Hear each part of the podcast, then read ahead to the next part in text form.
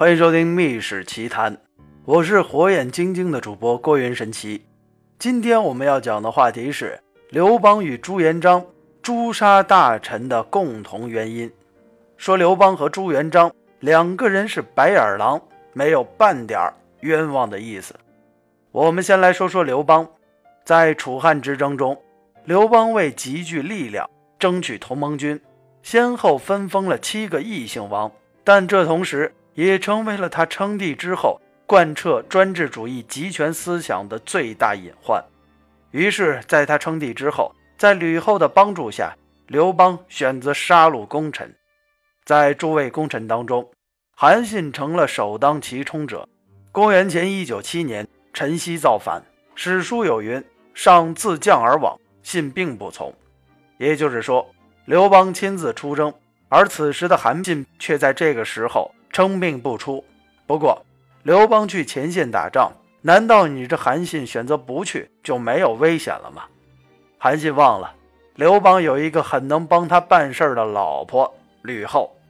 果然，未及平叛，留守后方的吕后就莫须有的听说韩信在关中与陈豨策应，便先发制人，用萧何之计，迅速除掉了韩信这一势力最大的异姓王。而当时，萧何给吕追定计，诈称前线传来刘邦平叛的消息，而按照惯例，此时的百官都要进宫朝贺。于是，当时半信半疑的韩信。刚一进宫，就马上被武士们捆了个结结实实。而曾经要将情敌整成人质的吕后，残忍无度，青史留名。于是这吕后先用麻袋捆住了韩信，然后拉到长乐宫的中室，也不需要再等刘邦回来。吕后他老人家一声令下，特事特办，把竹竿削尖了，乱枪把麻袋中的一代名将韩信给活活扎死了。而解决了韩信之后，刘邦紧跟的动作就是把一起夺取天下后分封的另外六个异姓王一一砍了脑袋。我们再来说说朱元璋。朱元璋在屠杀功臣方面，比起刘邦也是有过之而无不及。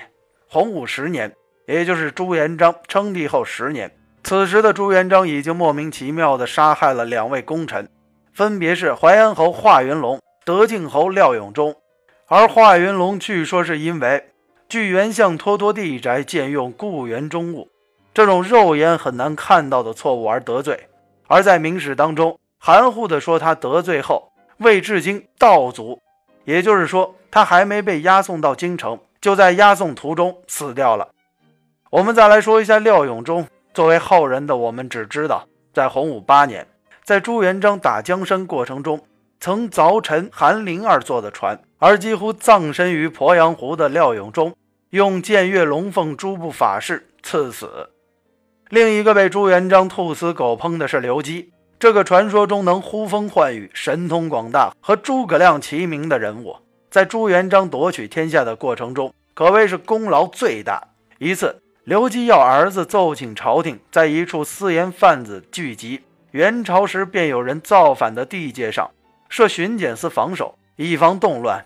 结果，这样的行为却被宰相胡惟庸进谗言说，刘基是看中了那块地有王气，想在那里筑坟，将来自己的子孙就可以称王称帝。而朱元璋听了胡惟庸这话，当时的心理活动我们不好胡乱猜测，但是此君绝对不是一个昏庸糊涂之人。如果刘基真的想称王称帝，又为何会选择出山辅佐？他朱元璋朱某人，但是朱元璋的原则就是宁可信其有，不可信其无，宁可枉杀千人，勿使一人漏网。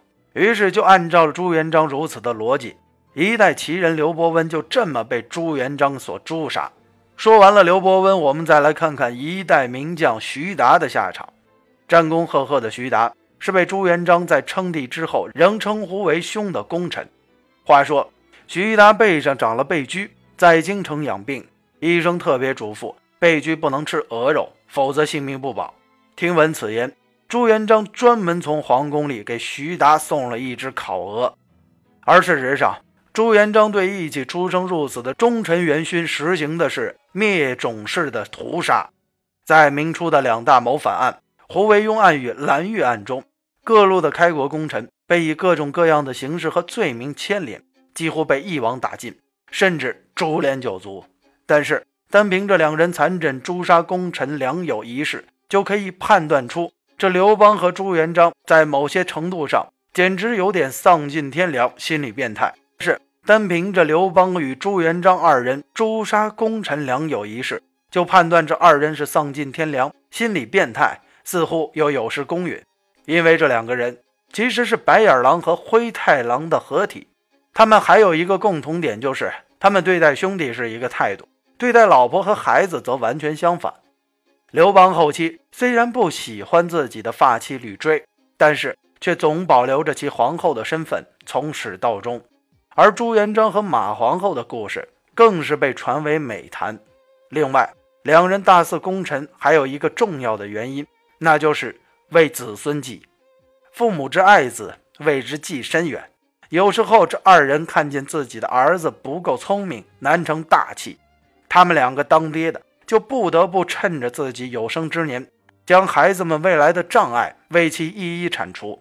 比如关于朱元璋疯狂屠杀功臣的原因，史学家有一种解释是：朱元璋看到自己的皇太子太软弱，担心他死后这些能人兄弟们强臣压主，所以只能先下手为强，并且还有一则宫廷译文可以作为佐证，说。有一天，皇太子劝说父皇不要杀人太多。此时的朱元璋怒了，把一根长满刺的棍子丢在地上，命他用手拾起来。之后，皇太子抓住刺棍，结果却给扎破了手掌。此时的朱元璋说：“爹杀人是事先为你拔掉棍子上的毒刺，你难道不明白我的良苦用心吗？”所以说，也许这刘邦和朱元璋二人诛杀功臣的背后。也是两位皇帝身在皇帝之位上的无奈。所谓的屁股决定脑袋，于是屁股坐在皇位上的二人就将自己的屠刀指向了自己曾经一起征战沙场的兄弟们。好了，今天的密史奇谈就先讲到这里。我是火眼金睛的主播郭云神奇，我们下期的密史奇谈不见不散。